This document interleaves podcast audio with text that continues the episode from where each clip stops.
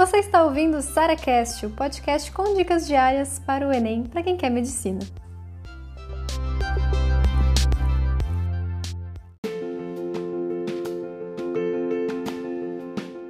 Por onde eu estudo alemão?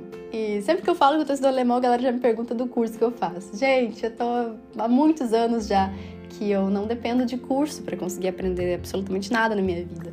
E isso é muito bom. Eu queria falar para vocês como é que eu estudo alemão e como é que tem funcionado bastante. É o seguinte, tudo em relação à teoria, exercícios, sabe? Eu faço em casa por conta. Então, por exemplo, como é que você aprende gramática? Livros e vídeos do YouTube. Como é que eu aprendo, por exemplo, leitura? Eu tenho, claro, livros que são especializados em, no nível que eu tô, então você vai encontrar isso digitando no Google mesmo, né? Livros adequados para o nível tal de alemão, por exemplo. E, e aí, a partir disso, você vai conseguir treinar a leitura. Você vai conseguir treinar, por exemplo, leitura também em jornais, sites, tem muito material. Por exemplo, quem estuda alemão especificamente tem a Deutsche Welle, que é uma.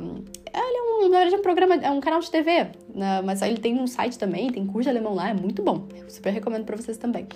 E além disso, quando a gente fala, da, por exemplo, do hören, que é a parte de ouvir, também tem né, áudios de livros, tem próprias séries e músicas e tem muito material aí disponível na internet que você pode aproveitar para escutar o Hören.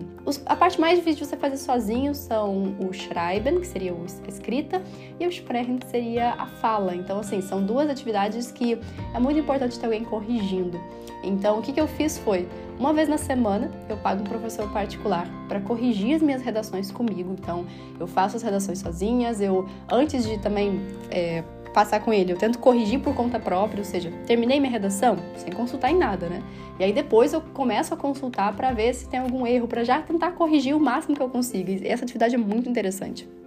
E aí ele só vê se não deixei passar alguma coisa batida, se é alguma informação que eu não tinha.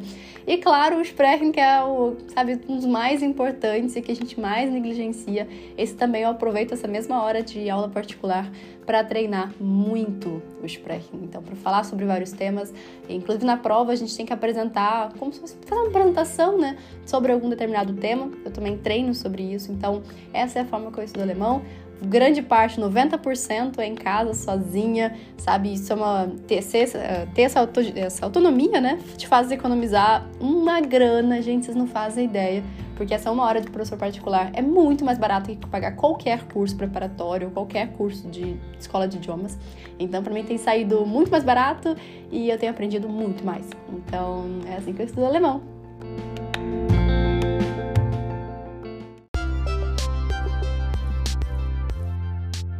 Você ouviu mais um SaraCast, o podcast com dicas diárias para o Enem.